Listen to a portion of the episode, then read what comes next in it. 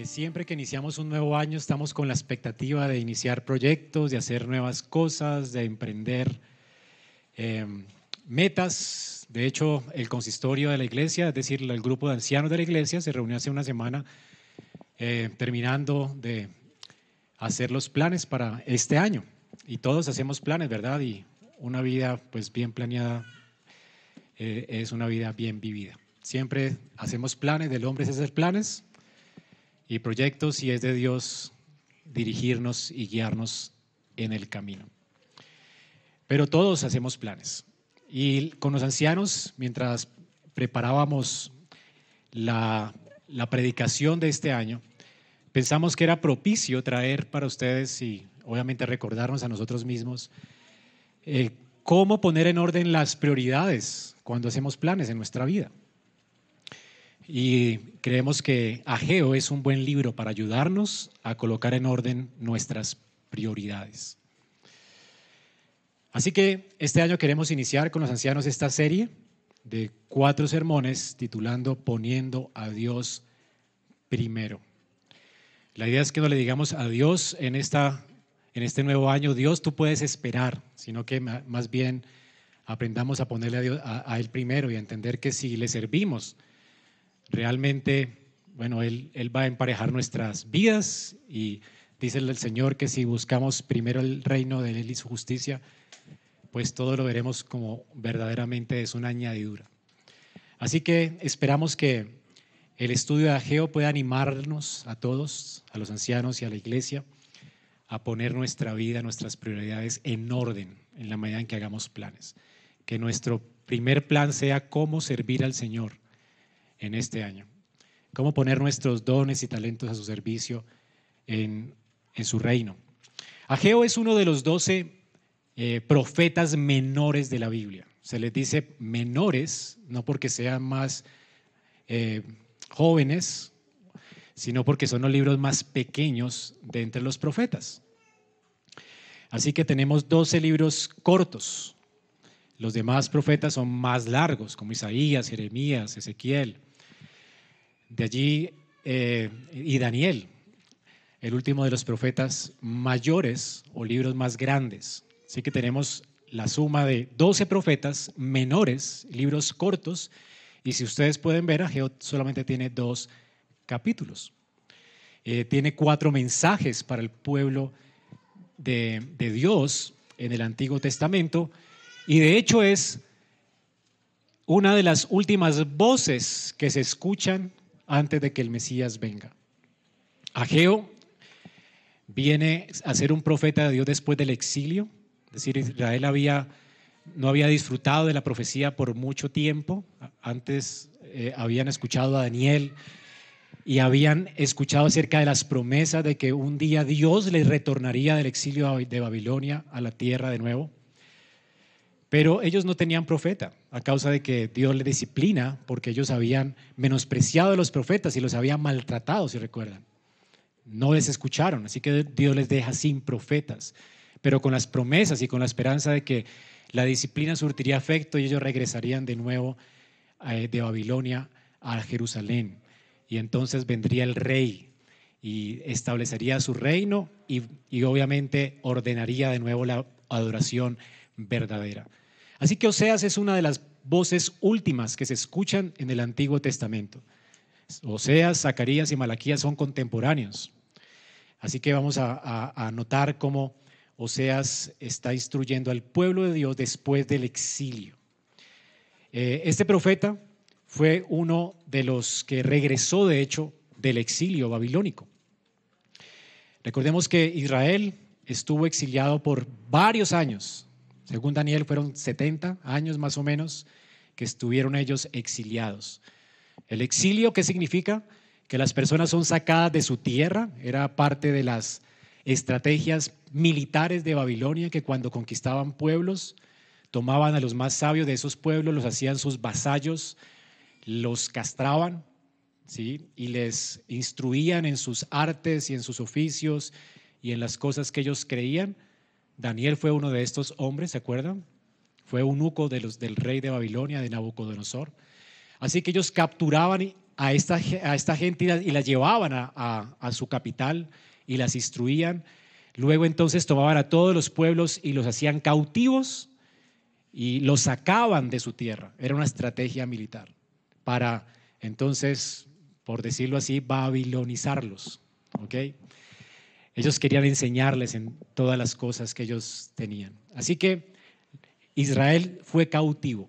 Primero fue cautivo el Israel del norte, es decir, las diez tribus de Israel que estaban en el norte, por un imperio anterior, y Babilonia ahora fue un imperio más fuerte que el anterior, y fue los que llevaron cautivos al reino del sur. El reino del sur estaba compuesto de la tribu de Judá y una tribu pequeña que todavía estaba allí y algunos de la tribu de Leví. Así que estas tribus fueron cautivas a causa de su desobediencia. No era solamente porque los reyes eran más fuertes, no, es que Dios usó a Babilonia como un mazo, como un, como un, un, rejo pues para castigar a su pueblo a causa de su contumacia y rebelión, por no oír su palabra. Escuchamos esta mañana que las personas temblaron a la palabra de Dios. Israel no escuchó a Dios, no tembló ante los profetas, los maltrató, se burló de ellos. Jeremías, uno de los últimos profetas que se escuchó en el exilio, fue un hombre que lloró y gimió y rogó a Israel que se arrepintiera y sin embargo él nunca tuvo eco, nunca fue escuchado por el pueblo. Así que la sentencia de Dios se cumplió. Babilonia fue usado por Dios para castigarlos y disciplinarlos y fueron llevados al exilio. Y esto a causa de que Dios ama a su pueblo y Él honra su pacto. Recordemos que solamente hay un pacto en la escritura, ese pacto de gracia que Dios prometió a Abraham. A causa del amor de Dios por su pueblo y a causa de su fidelidad a su pacto, Dios no va a dejar a Israel cautivo. Él los va a enseñar en el cautiverio a temerle y les va a regresar de nuevo cuando estén aprendiendo la lección. Así que los fieles en el cautiverio están esperando el retorno del reinado de David. Por 70 años han esperado y entonces un día escuchan que se cumple la profecía de Jeremías, que había dicho que vendría uno que se llamaría Ciro.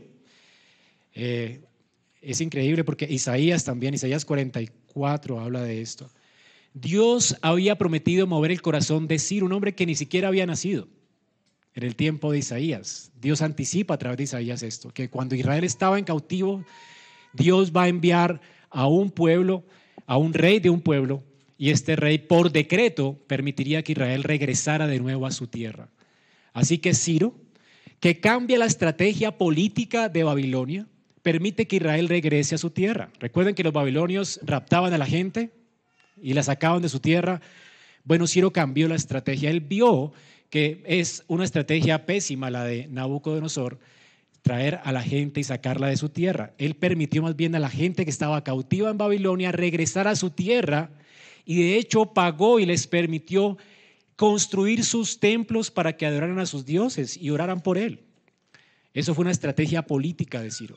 Él quería apaciguar los ánimos de la gente y ganarse su corazón, y esta fue su estrategia regresen a sus tierras, construyan sus templos y adoren a sus dioses y oren por mí. Esa fue su estrategia militar. No es que Ciro se haya arrepentido, no es que se convirtió en un adorador de Yahweh, no, él adoraba a cualquier dios que le sirviera a sus fines. Ciro tenía un propósito, pero Dios tenía un propósito detrás del propósito de Ciro, y es cumplir con su palabra que ya había anticipado por Isaías. Dios decreta siempre, y aquí tenemos una doctrina increíble que es la concurrencia divina. Dios libremente organiza y decreta todas las cosas, pero Él usa la libre voluntad de los hombres. Así que Ciro tenía un propósito perverso, ¿verdad?, en, su política, que cada uno adore a su Dios, dejarlos tranquilos en sus tierras, que regresen a sus tierras, pero detrás de la estrategia política de Ciro está los hilos invisibles de Dios que está cumpliendo su decreto. Dios mueve el corazón de este rey. Y este rey no sabe que sirve a Jehová, pero le está sirviendo. Y por eso Isaías anticipadamente llama a Ciro su siervo. Porque el corazón de los reyes está en las manos de Jehová y Jehová hacia donde él quiere lo inclina, dice el Señor. ¿Tú puedes comprender esto? Yo tampoco lo puedo entender. Los hombres son libres de hacer lo que les dé la gana, pero en su libertad solo siempre, siempre cumplen con el propósito de Dios. Ahora, mientras sucedía esto, Ciro eh, envía a Israel a regresar de nuevo. Sin embargo, muchos eh, judíos que estaban cautivos no regresan. Solo regresó un remanente pequeño de 50 mil judíos de Babilonia a Jerusalén. Y comienzan a reconstruir el templo. Y recuerdan, Esdras y Nehemías hablan acerca de esto. Ellos comenzaron a animar al pueblo, primero a construir las murallas, y luego a construir el templo. Así que entonces se comienza la edificación del templo. La edificación del templo era importante porque parte del propósito de Dios al regresarles a la tierra era que ellos pudieran adorarle, buscar su voluntad y no podían buscar la voluntad de Dios si no había templo. Eran el templo donde Dios se manifestaba a ellos y de hecho eran el templo donde Dios había prometido que vendría su Mesías rey y su príncipe. Ellos tenían que esperarlo en el templo. Así que ellos tenían que edificar el templo si tenían esperanza. Era un, pueblo, era un pueblo que había aprendido la lección y comienza entonces a edificar el templo, reconociendo que la promesa de Dios es que vendría el Mesías príncipe de la tribu de, de David y seguramente vendría de la familia de Zorobabel, vendría a su templo para gobernar a las naciones de la tierra. Ellos están esperando entonces con expectativa que ese templo que están edificando sea, la gloria de ese templo sea mayor que la gloria del templo de Salomón y que el rey que vendría a gobernarles sería realmente el rey que Dios había prometido desde Génesis 3.15, que pondría el pie sobre la cabeza de la serpiente. Así que ellos estaban anticipando esto y imaginen la alegría de Israel mientras construyeran el templo. Sin embargo, se encontraron con la oposición de los samaritanos. Los samaritanos, a causa de la, de, de la de las conquistas de muchos pueblos, se habían convertido en un pueblo que era mixto, ya no eran judíos puros. Y entonces querían construir el templo junto con los judíos. Ellos dijeron, no, ¿ok? Somos los llamados de Dios, nosotros lo haremos solos. Así que ellos se remuerden de envidia y construyen su propio templo y comienzan a estorbar las labores, las labores de los reformadores, los que quieren establecer de nuevo la religión verdadera allí en Jerusalén. Ahora, a pesar de los tropiezos, ellos construyen el altar del templo y echan los cimientos del templo. Sin embargo, el templo todavía se ve en ruinas porque no está construido aún, solamente están los cimientos. ¿Ha visto usted algún edificio con solo cimientos? Se ve como un edificio en ruinas, ¿verdad? Así es que el templo todavía está en ruinas. Y entonces llega otro rey. Recuerden que Ciro después de que fue sucedido por Asuero, tanto Ciro como Asuero, por la voluntad de Dios, permiten que los judíos construyan. Asuero es el, el hombre de Esther, ¿sí? el que se casa con Esther. Y este por decreto permite que los judíos construyan libremente por la voluntad de Dios. Dios mueve el corazón también de este rey. Eso sucedió en el 536, la ola de reconstrucción, y luego viene un rey eh, se llamaba Esmerdis el mago, conocido como Artajerjes en la escritura. Y este hombre por decreto impide, porque odiaba a los judíos, que Israel siga construyendo el templo. Así que ellos detienen la obra por un tiempo. Y por 14 años ellos dejan de construir, hasta que llega el rey Darío. El rey Darío conquista el reino de Artajerjes, Darío I, y entonces durante 14 años el pueblo deja de construir, cesa de la obra de la construcción y Darío quita esta restricción y le permite al pueblo volver a hacerlo. Sin embargo, el pueblo no lo hace. Y entonces aparece Ageo, una voz profética que no se había escuchado hacía 70 años atrás, desde Daniel. Dios había guardado silencio, pero ahora Dios de nuevo habla a través de este profeta y lo hace para animarles a la construcción del templo. Dos años después, después del decreto de Darío, Darío les da libertad, pero ellos no quieren construir. Ellos están ocupados en sus negocios. Se habían acostumbrado con ver las ruinas del templo, se habían acostumbrado a retardar eh, la obra y Dios los reprende duramente y les ayuda a entender que no deben decirle a Dios después. Dios tiene que ser primero. Y entonces vamos a leer la palabra de Dios. En el año segundo del rey Darío, en el mes sexto, en el primer día del mes, vino palabra de Jehová por medio del profeta a Zorobabel, hijo de Satariel, gobernador de Judá, y a Josué, hijo de Josadac, sumo sacerdote, diciendo, así ha hablado Jehová de los ejércitos, diciendo, este pueblo dice, no ha llegado aún el tiempo, el tiempo de que la casa de Jehová sea reedificada. Entonces vino palabra de Jehová por medio del profeta Ageo diciendo, ¿es para vosotros tiempo? ¿Para vosotros de habitar en vuestras casas artesonadas y esta casa está desierta? Pues así ha dicho Jehová de los ejércitos. Meditad bien sobre vuestros caminos. Sembráis mucho y recogéis poco. Coméis y no os saciáis. Bebéis y no quedáis satisfechos. Os vestís y no os calentáis. Y el que trabaja a jornal recibe su jornal en saco roto. Así ha dicho Jehová de los ejércitos. Meditad sobre vuestros caminos. Subid al monte y traed madera y reedificad la casa y pondré en ella mi voluntad y seré glorificado, ha dicho Jehová. Buscáis mucho y halláis poco. Encerráis en casa y yo lo disiparé en un soplo. Porque dice Jehová de los ejércitos, por cuanto mi casa está desierta y cada uno de vosotros corre a su propia casa. Por eso se detuvo de los cielos sobre vosotros la lluvia y la tierra detuvo sus frutos.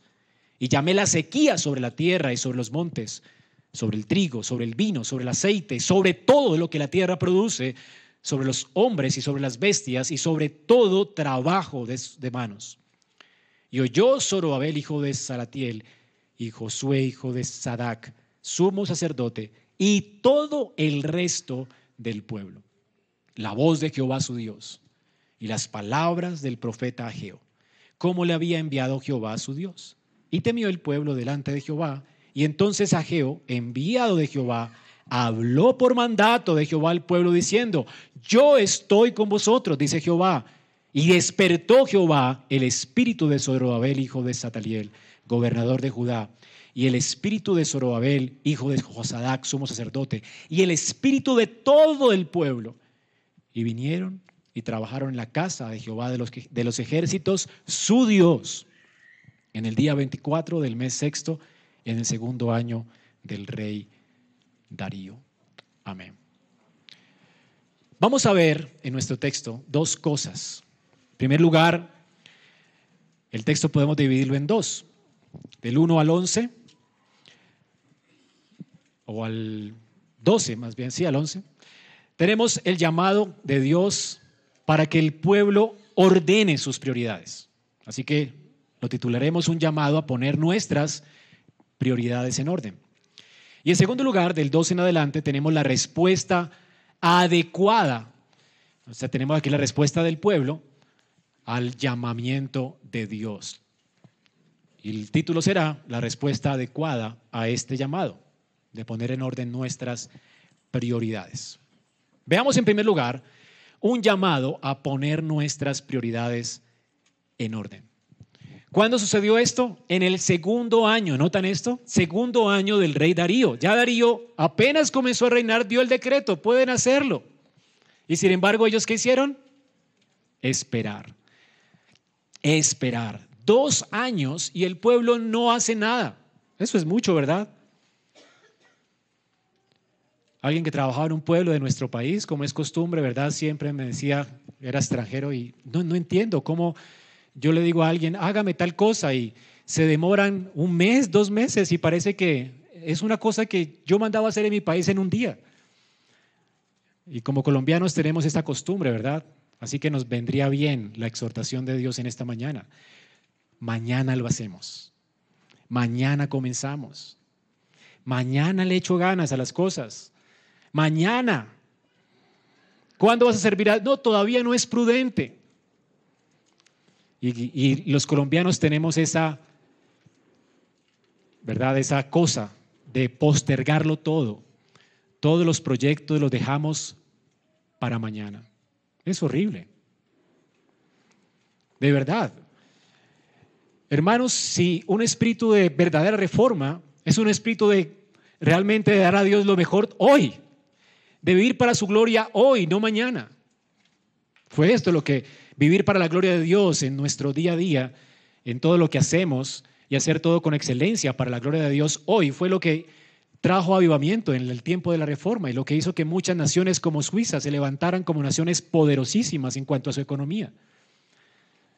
Imagínate, una economía no se puede sostener si todo lo dejas para mañana. Así que dos años y el pueblo sigue centrándose en su propio placer, en construir su propia casa. Ellos vivían para sí mismos. Por supuesto que eran religiosos. De hecho, era el primer día del mes sexto, es decir, era luna nueva, y el pueblo seguramente estaba congregado, reunido en la luna nueva, se reunían a adorar a Dios y estaban adorando a Dios. Eran, seguían siendo religiosos, pero perezosos para servir al Señor, perezosos para buscar su voluntad. Y el hecho de que no construyeran el templo quiere decir que estaban postergando esa construcción. Y, no es que no quisieran, lo querían, pero decían, no es tiempo, noten ahí la palabra, ¿verdad? Dice, este pueblo ha dicho, no es tiempo, no dijeron, no lo haremos. Creo que ninguno aquí ha dicho, yo no quiero servir a Dios nunca. Jamás quiero trabajar en la iglesia, nunca quiero servir a mi hermano. No, yo nunca iré a, esos días de los miércoles a orar a la iglesia. Yo no quiero venir a la escuela dominical. Seguramente tú no eres así, ¿verdad? Pero eres un religioso como ellos.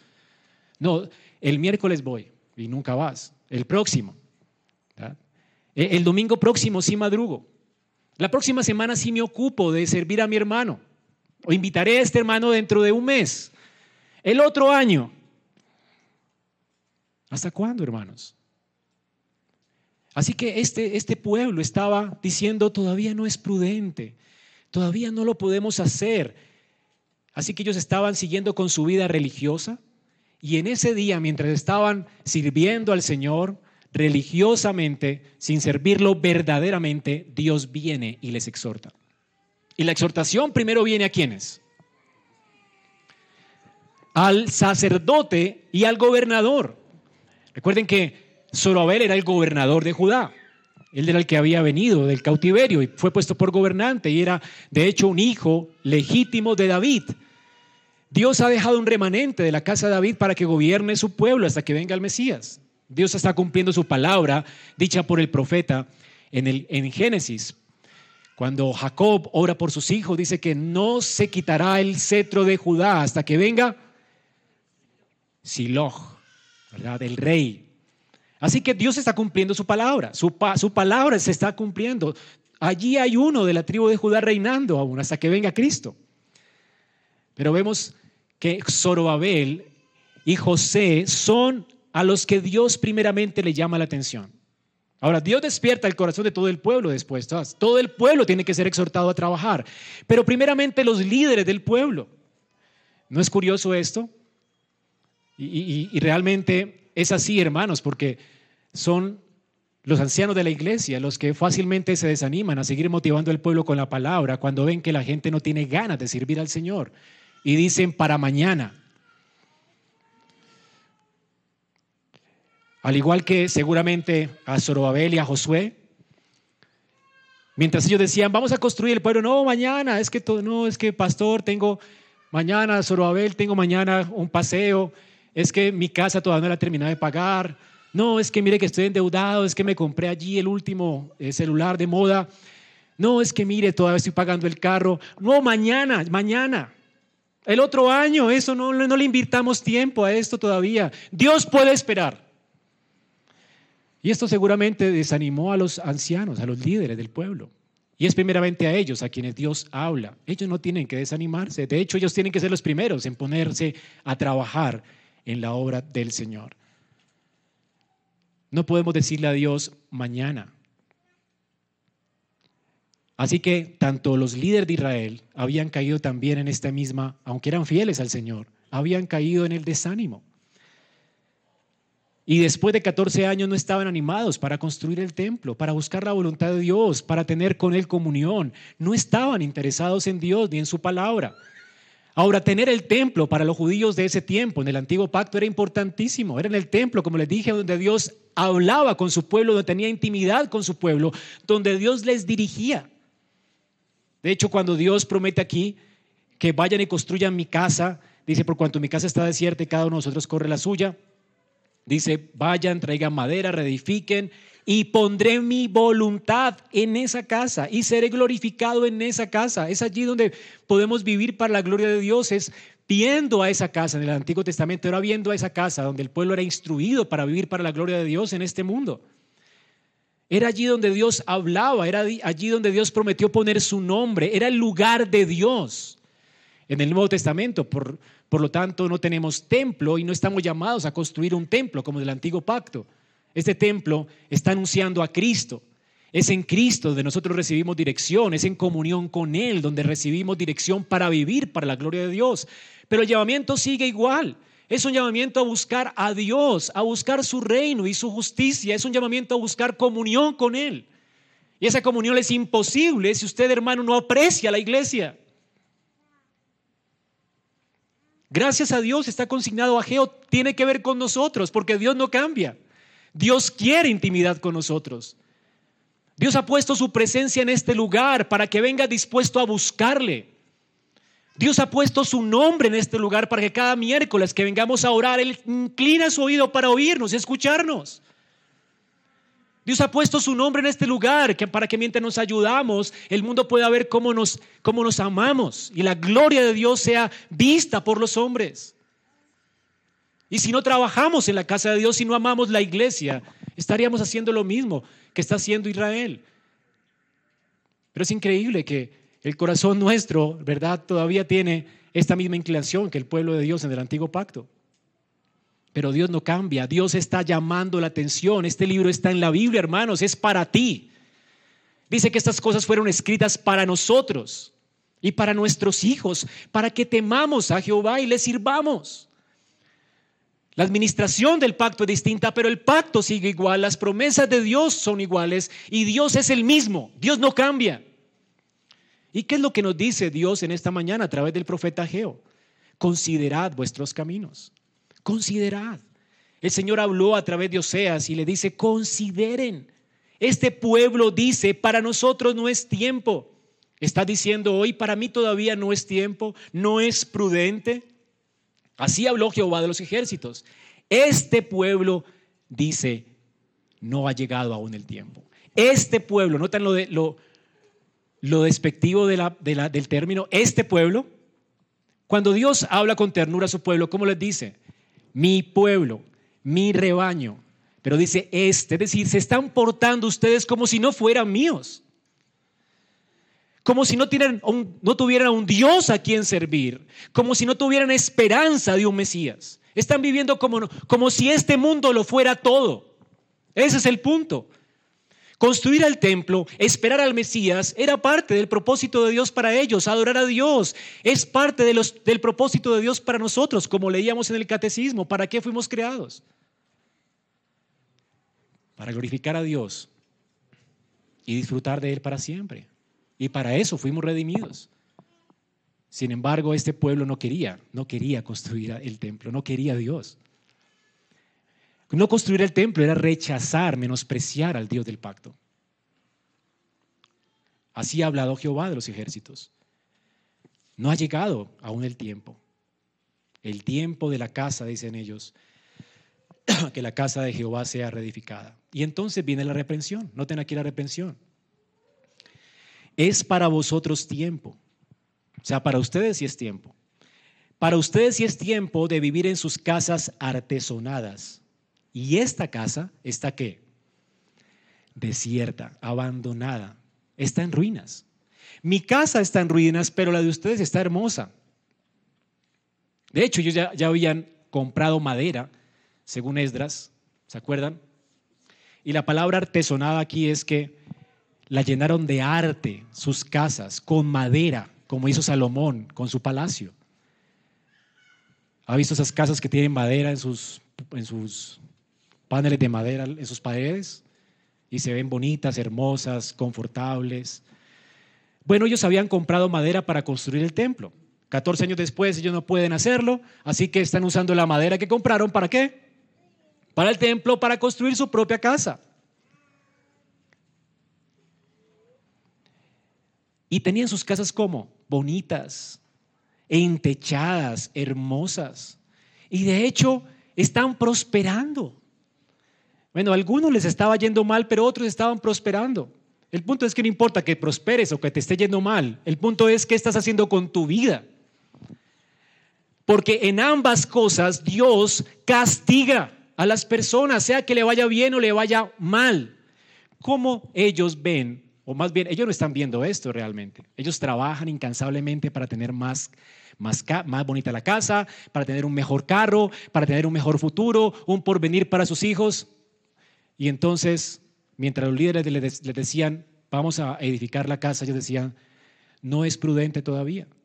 Mi hijo apenas va a terminar el colegio, estamos ahorrando para la universidad.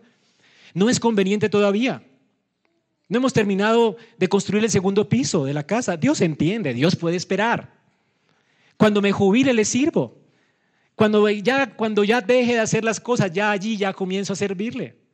¿Para qué ahora? Eso de complicarme con ir cada ocho días a hacer sacrificios, para ir en el tiempo de oración. Ellos tenían día de oración como nosotros los miércoles, ¿verdad? Eso de complicarnos la vida, ¿para qué? No, te hay que trabajar y sacaban excusas tras excusas. El que no trabaja, que no coma, hay que trabajar. ¿Cuántas excusas sacamos, verdad, para dejar de servir a Dios y ponerlo a Él primero? Así que, dicen ellos, no es tiempo. Dice que tenían sus casas atesonadas, pero artesonadas, pero la casa del Señor estaba en ruinas. Así dice Jehová. Ahora noten, Dios los pone a meditar. ¿Y por qué los pone a meditar? Porque normalmente cuando estamos viviendo para nosotros mismos, cuando normalmente estamos viviendo para construir nuestro pequeño reinito, vivir para, para mí, para mis proyectos pequeñitos, normalmente no nos damos cuenta de que la mano de Dios está sobre nosotros. Y puede ser que te vaya bien y no despiertas porque piensas que el, favor de Dios está contigo, porque tienes prosperidad. Pero el punto es que Dios, la mano de Dios sí está sobre nosotros. Dios al que ama. Ahora, aquí tenemos una revelación de cómo Dios ama, de cómo Dios disciplina a su pueblo, que le menosprecia. Cuando su pueblo le da a él el último lugar, cuando su pueblo le deja a él fuera de sus, de sus proyectos, cuando su pueblo deja de verle a él, y deja de ver por su reino, deja de ver su gloria, y deja de aspirar a la gloria, y deja de anhelar a Cristo. ¿Cómo Dios nos trata? Aquí hay una forma en que Dios trata al pueblo. En primer lugar, dice a los ricos, siembran mucho y recogen poco. Noten esto, coméis y no os saciáis. No dice que tienen hambre, ¿verdad? Tienen bastante que comer. Sin embargo, todo les cae mal, andar enfermos, nada les aprovecha, ¿verdad? Sufren de gastritis, indigestión, no disfrutan de lo que tienen. Es decir, comen, pero no se sacian. Es un fastidio para ellos la comida, aunque tienen abundancia. Pueden escoger el restaurante que quieran, a la hora que quieran. La mano de Jehová está sobre ti. Esa es la disciplina de Dios sobre tu vida, ¿no te das cuenta? No estás sirviendo a Dios, no es Él primero en tu vida. Dios no ha cambiado, hermanos. Y si Dios te ama y ahora si estás feliz viviendo para ti mismo, entonces Dios no te ama. Porque Dios al que ama, disciplina. ¿Notas esto? Ah, ahora, bebéis y no quedan satisfechos, insaciables. Se toman algo y no les aprovecha. Siguen queriendo más. Os vestís y no os calentáis. Entonces ven el vestido del vecino y se antojan del vestido del vecino. Dicen, no, como que esto no calienta muy bien, no me luce tan bien, hay que comprar otra muda, hay que comprar otra ropa, hay que comprarme esa marca. Y envidiamos la ropa de otro y queremos vestirnos como los demás y comenzamos a vivir enfocados en nosotros mismos y en buscar nuestras cosas Y esto es lo que estaba haciendo el pueblo de Israel. Y el que trabaja a jornal recibe su jornal en saco roto. Trabajaban, recibían plata, pero llenos de deudas porque querían tener más. Así que tienes tus tarjetas de crédito llenas porque estás viviendo para ti mismo, endeudado porque estás viviendo para ti mismo, atesorando para ti mismo, viviendo para ti mismo, para tus proyectos. No te sacias. ¿Sabes por qué no te sacias? ¿Sabes por qué nada te contenta? ¿Sabes por qué estás viviendo en amargura? Porque la mano de Jehová está sobre ti. Ese es el punto. Así que aparentemente puede ser que prosperes y puede ser que pienses todo bien, pero Dios quiere que pienses. Si todo está bien contigo, estarías contento y estarías sirviéndole. Si todo estuviera bien contigo, tu, tu, vida no estaría al revés, estaría al derecho. Y Dios sería tu prioridad número uno. Estarías buscando su reino y su justicia. Estarías trabajando para Él. Estarías viviendo para su gloria, haciendo las cosas que le agradan estarías satisfecho, satisfecho, feliz. Si eres próspero, estarías feliz contribuyendo con, con el reino del Señor, pero estarías contento. El gozo es un buen síntoma, ¿verdad? De que realmente estamos viviendo para la gloria de Dios, de que estamos buscando realmente su reino. Cuando servimos a Dios en sus propósitos, siempre hay felicidad hay descanso, hay paz, hay sosiego. Pero cuando nos servimos a nosotros mismos, hermanos, el Señor se encargará de que su mano esté sobre nosotros. La angustia, la falta de paz, el estrés, la ansiedad, se encargarán de ser un látigo de, parte de la mano de Dios para nosotros. No tendrás paz. Así ha dicho Jehová de los ejércitos. Y de nuevo dice, mediten bien en sus caminos. Ahora habla a los pobres, subid a este monte y traed madera a reedificar la casa. Es decir, pongan su vida en orden. Porque noten bien, ustedes buscan mucho y que hayan. También está hablando a los pobres. ¿Han visto a la gente que realmente busca tanto un trabajo, un trabajo y lo echan, otro trabajo y lo echan? Y siempre están buscando y un poco y no tienen muchas veces y no lo necesario para vivir. Y están insatisfechos y Dios dice, pues sigan buscando y yo lo voy a disipar de un soplo. Recibes tu sueldo y se va a desaparecer por arte de magia. No me sirvas, sígueme dejándome de último a mí. Y yo disiparé todo en un soplo. ¿Por qué? Por cuanto mi casa está desierta y cada uno de ustedes está corriendo a su propia casa. Por eso dice, note aquí, hay escasez. Por eso la tierra dejó de dar su fruto. Y los montes, también los, perdón, los cielos se detuvieron. La tierra no da sus frutos y la lluvia se detiene. Dios es el que llama la sequía sobre la tierra y sobre los montes. Entonces, normalmente los pobres a quién le echan la culpa? No, las políticas del gobierno, la inflación, eso es lo que no, no todo nos quejamos y vivimos quejosos, ¿verdad? Y aquí está el pueblo quejándose de todo y quejándose de todo. Y el año pasado cerramos con protestas, todo el mundo quejándose de todo. ¿Por qué somos más pobres, más miserables, insatisfechos? ¿Y por qué estás insatisfechos si eres cristiano? Porque la mano de Jehová está sobre ti. Ese es el punto. Medita en esto. ¿Eres rico? Y aún así insatisfecho, la mano de Jehová está sobre ti. Eres pobre, aún te quejas de todo, la mano de Jehová está sobre ti.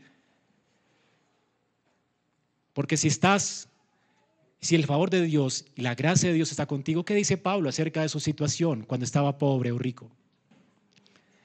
Sé tener hambre, sé pasar necesidades, sé estar rico, sé vivir con abundancia decir, y en todas esas circunstancias yo estoy feliz, nunca me quejo, nunca me he quejado, ni del César, ni de las circunstancias, ni del clima. Sé vivir en abundancia o en escasez. ¿Por qué? Porque Él está en Cristo. Él está donde tiene que estar, sirviendo a su Señor, adorando a su Cristo, viviendo para su gloria. Y por eso dice, porque todo lo puedo en Cristo que me fortalece. Este es el contexto de ese texto, ¿no? Está en Filipenses, en la carta de Pablo sobre el gozo. Y cuando la escribió estaba en la cárcel y no se estaba quejando de las circunstancias. Estaba amarrado y no se estaba quejando de las circunstancias. Y le ruega a la iglesia, alegraos, gozaos conmigo. ¿Por qué? Porque en la cárcel Pablo, allí amarrado al cepo, está sirviendo a su Señor. En cada turno de guardia no se quejaba del César, no se quejaba del agua que le daba, ni del vinagre, ni de las burlas. En cada turno que le tocaba estaba anunciando el evangelio del reino de los cielos. Está ganando almas para Cristo, está viviendo para su Señor. Está procurando el avance del reino porque sabe que Cristo viene y que este mundo, todo este mundo, se consumirá en cenizas. Y si tenemos algo es para su gloria. Y si no tenemos nada es para su gloria. Esto es, hermanos, esto no permanecerá para siempre. El reino de Jehová permanecerá para siempre. Por eso el Señor nos ha dicho que busquemos las cosas que no perecen, donde la, la, polilla ni el orín se corrompen. Busquemos construir nuestra vida sobre un edificio seguro, sobre el reino de los cielos, imperecedero. ¿Para qué vivir para ti mismo, hermano? Entonces, dos formas en que Dios disciplina. Y luego el Señor dice, y los llama al arrepentimiento. Subid, una orden, subid al monte. Dejen de vivir para sí mismos. Comiencen a servirme ahora. Suban ya al monte. Traiga madera, reedifiquen la casa. ¿Y cuál es la promesa? Pondré mi voluntad y seré glorificado, ha dicho Jehová. El templo restaurado, Dios seguirá hablando al corazón de ellos, su vida seguirá siendo santificada, de manera que en toda su vida ellos sigan viviendo para la gloria de Jehová. Si no hay templo, tu vida es un desorden. Si no hay si Dios no está primero, si no buscamos primero su reino, su justicia, su dirección, tu vida estaría en ruinas. El templo está en ruinas, tu vida está en ruinas, el templo está en ruinas, la casa de Jehová desocupada. Este lugar está desierto, los miércoles este lugar está desierto en el día del Señor y tu casa estará en ruinas. ¿Comprendes? No importa lo atesorada y lo bonita que la tengas. Dios no cambia, hermanos. Él quiere tener comunión con nosotros. Él nos llamó en Cristo a que le conozcamos y le temamos. Y este llamado es un llamado de gracia. Noten esto, hermanos. Dios no les dice, por cuanto me han desobedecido de nuevo al exilio. Enviaré un mazo peor para que lo destruya. Dios no, no, no apaga el pábilo que humea dice la escritura. ¿Se acuerdan del pábilo que humeaba? En el Antiguo Testamento los pábilos eran los mechas de aceite. Todo el tiempo están iluminando allí delante de la presencia de Dios. Y si humeaban, eran cortados para que sigan iluminando bien. Muchas veces nosotros solamente echamos es hollín y humo en lugar de ser luz. Pero Dios no nos apaga, sino que nos corta, nos poda para que hagamos su voluntad y entonces sigamos brillando para su gloria. Hermano, Dios no se rinde con nosotros y por eso te está hablando a ti en esta mañana. No seas sinvergüenza ni perezoso. Atiende la voz del Señor. Sírvele a Él con reverencia y con temor. Es lo que Él está diciéndote hoy. Y pondré mi voluntad en esta casa y seré glorificado. Es un llamado a acudir a los medios de gracia. Para Israel al templo, para ti es esta iglesia. Es un llamado a mirar al Señor, a buscar su dirección, a contemplar su hermosura, a esperar en Él. Israel está esperando al Mesías. Era, era el momento de esperarlo, de esperar su reino, de buscar su gloria. Y de hecho, mirar al templo, construir ese templo, colocaba la vida de los judíos en perspectiva, porque ese templo está anunciando que la venida de un Mesías, la venida de un reino, la venida de alguien que perdonaría sus pecados, que viviría la vida que ellos nunca vivirían y que les justificaría de su maldad muriendo por sus pecados. Todo lo que se hacía en ese templo está hablando de Cristo. Ellos miraban ese templo y el Evangelio les era recordado de nuevo. Dios quiere traernos a su casa de oración cada día de reposo. Dios quiere traernos en los días de oración a su templo para calibrar nuestras mentes con la esperanza de que el Señor ya vino. Ellos lo esperaban, pero Él ya vino, hermanos. Él ya vino. Y estamos esperando su regreso. Y cada día el Señor anticipamos ese regreso y lo anhelamos. Y queremos vivir para su gloria y prepararnos para su reino. Y sin esa instrucción nuestra vida estaría en ruinas. Y para que esa instrucción tenga efecto, hermanos, es necesario, el Señor nos ha llamado al discipulado, no a construir como en el Antiguo Testamento, pero a discipularnos unos a otros, a hablarnos estas palabras unos a otros mientras estemos juntos, a procurar la comunión mutua, a procurar la edificación mutua. ¿Cuándo lo haremos si tú eres perezoso? ¿Cuándo? Si tú nunca abres tu casa para que hayan grupos allí en tu casa de comunión, de coinonía, para aprender junto a la escritura, para buscar al Señor juntos, para orar juntos. ¿Y cómo quieres paz cuando no la pides? El Señor dice, ustedes lo tienen porque no piden. ¿Cómo si no oramos? Veremos la gloria de Jehová en esta iglesia.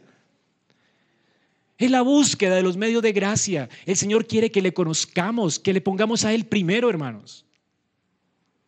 Y solo así nuestras vidas serán reorientadas. Este es el llamado de Dios para Israel. Reorienten sus vidas. Edifiquen mi casa y entonces allí encontrará mi voluntad y yo seré glorificado. Y si la palabra de Dios no nos habla, si no vienes preparado para escucharla, hermanos, vas a seguir en las mismas. Gracias a Dios, el Señor, por su espíritu, vino a este pueblo, primero a Zorobabel, después a Josué y a todo el remanente de Israel, esos 50 mil personas que estaban aquí. Dice que ellos escucharon la voz de Dios, versículo 12, y las palabras del profeta, la voz de Jehová y las palabras del profeta. ¿Cómo es que nosotros escuchamos la voz de... A mí me encanta Ageo, porque uno piensa que un profeta es quién? Alguien que adivina el futuro, ¿no? Como los, los de hoy, que venga, le adivino el futuro y hacen días de, de profecía. Ageo es un profeta como yo. Es decir, él es inspirado por Dios, sí, pero cuando Ageo está hablando, está hablando sobre las promesas del, del pacto. Está recordando lo que Dios ya había dicho con Isaías y Jeremías. Estaba motivando al pueblo con la palabra de Dios. Está recordando las sentencias de Dios en el pacto. De que si somos desleales, ¿verdad? Él va a quitar de nosotros el gozo y la felicidad en lo que hacemos. Este hombre es un predicador, hermanos. No está adivinando el futuro. Está llamándote como yo te estoy llamando hoy a la acción, a servir a Jehová con todo tu corazón, a darle a Él tu corazón. Y este hombre fiel Está hablando a los, a los ancianos de la iglesia, al, al presidente de Israel, al gobernante de Israel. Y aún el gobernante de Israel tiembla ante la voz de Jehová. A veces los pastores nos creemos por encima del púlpito. Y yo he sentido tanto orgullo que a veces me siento y como que no soy digno de la persona que está hablando adelante. Tenemos un corazón tan perverso, hermanos. Muchas veces me, toca, me ha tocado arrepentirme por eso y Señora, humíllame. Y cuánto amo a mi hermano Luis cuando me predica y realmente entiendo que es la palabra de Dios para mí. Es su siervo hablándome, a mí, no a otro.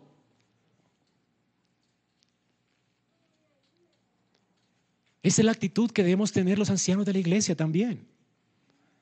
Esta palabra es primeramente para nosotros. Y miren la respuesta del pueblo, la respuesta adecuada, ¿cuál es? Temor.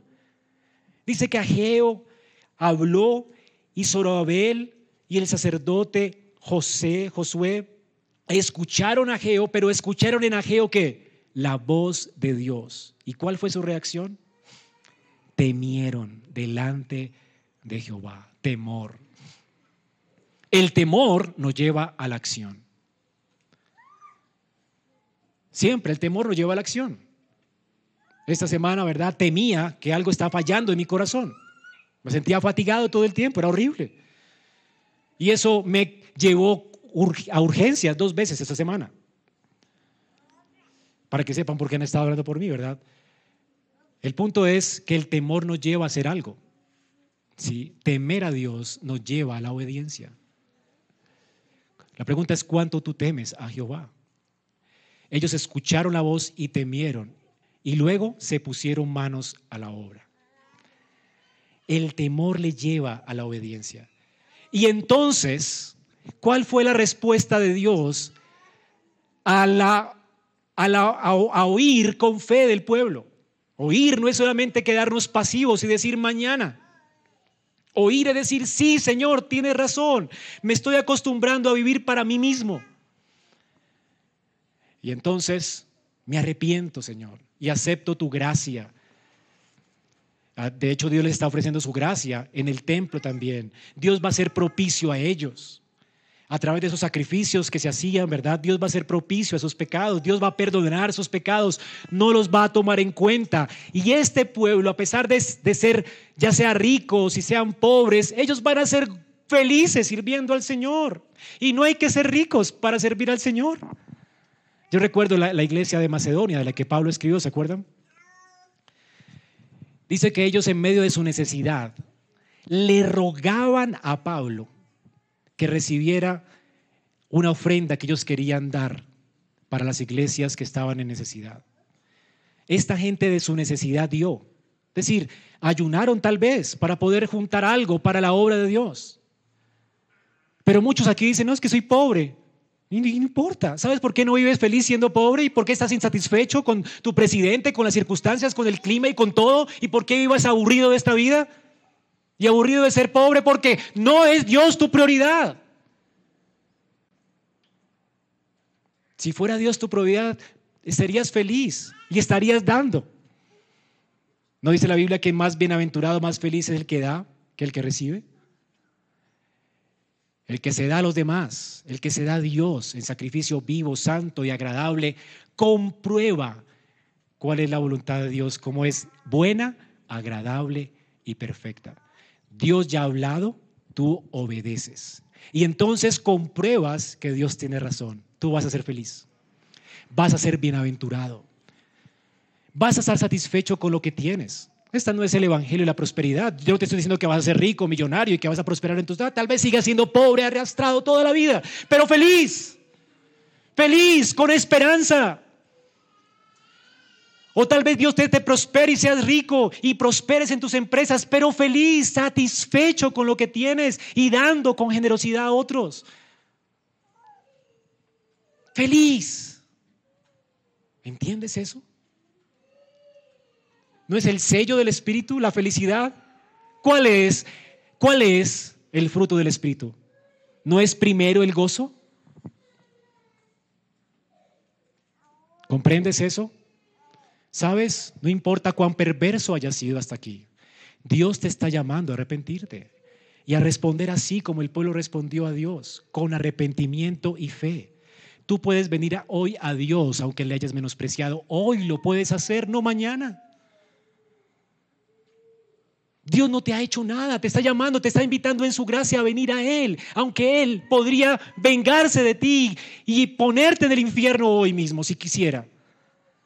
Él es paciente para con todos, no queriendo que nadie perezca, sino que tú hoy procedas al arrepentimiento. Ven a Cristo hoy y comienza a servir al Señor hoy, no mañana. Deja tu impiedad. Y no importa si eres un creyente, tal vez estés viviendo como un impío. Por eso el pueblo, este, este pueblo dice, dice el Señor, lo trata con esta ironía. Este pueblo, no estás viviendo como un creyente y si mueres así, tu alma está en peligro. Tú has sido redimido para el Señor. Romanos 12 dice que presentemos nuestras vidas como en sacrificio santo y agradable a Dios.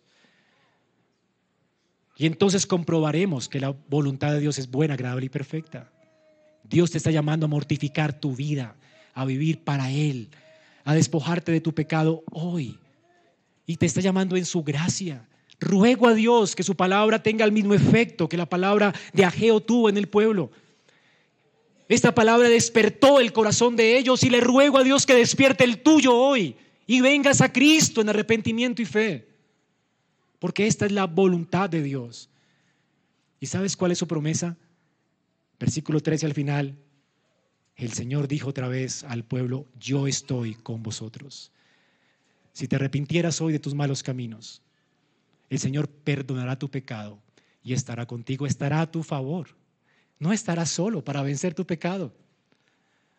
Y si comienzas a servirle hoy y a dejar de vivir para ti hoy, Dios va a estar contigo. Y si Dios está contigo, ¿quién contra ti? Nadie te podrá apartar de Él. ¿Tú comprendes esto? ¿Qué es lo que Dios esté con nosotros? Él es la suma de toda felicidad. Él es la suma de todo gozo. Él es la gloria del cielo. Él te está llamando para tener comunión contigo hoy. Este es el llamado de Dios a través de Ageo para nosotros, hermanos. Ruego a Dios que despierte Jehová, el espíritu de Jehová tu corazón, como despertó el corazón de Zorobabel y del gobernador de Judá, y de Sodasac y del, y del pueblo. Ellos vinieron, dice, y trabajaron en la casa de Jehová de los ejércitos. Y noten la unidad, todo el pueblo lo hizo. Ruego a Dios que haya así una gracia especial de Dios en esta mañana y que unánimes comencemos este año sirviendo al Señor juntos. Que tú arrepentido de tu maldad, de buscar tu propio bien, comiences a servir al Señor, cada uno según sus dones. Vinieron y construyeron y edificaron casa a Jehová. No desperdicies más tu vida. Dios te ha dado dones para invertirlos en su reino. Dios te ha hecho luz de este mundo para que proclame su palabra y su verdad.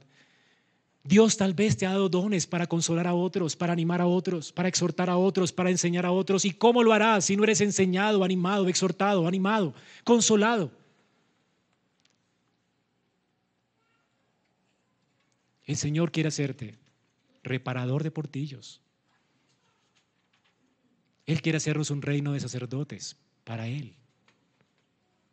Uno que intercede delante de Él por la gente. Dios quiere usarte para su gloria. ¿Nos conformaremos, hermanos, este nuevo año con llenar más este salón? ¿Acaso no hay más iglesias que abrir? ¿Cuándo le dirás a Dios, hoy Señor, hoy es el tiempo? Hoy es el tiempo propicio. Hay hermanos que me dicen, yo quiero ser pastor, pero ¿cuándo comenzarás? ¿Dirás hoy?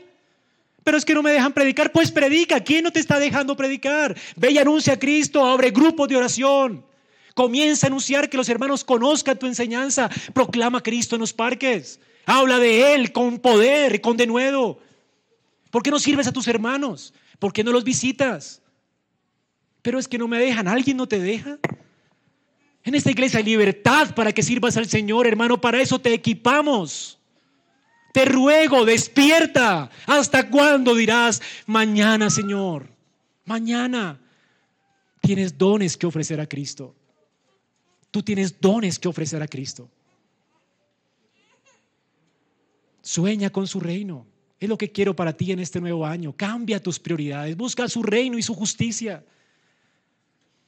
Si trabajas, trabaja para su gloria. Trabaja para alumbrar en el lugar donde estás. Si estudias, para su gloria. En tu casa vive para su gloria, no desperdicies tu tiempo. Si crías hijos, críalos para su gloria. ¿Cuándo dirás, Padre? ¿Mañana? ¿Dirás mañana? Mañana le enseño a mí. La otra semana comenzamos el devocional.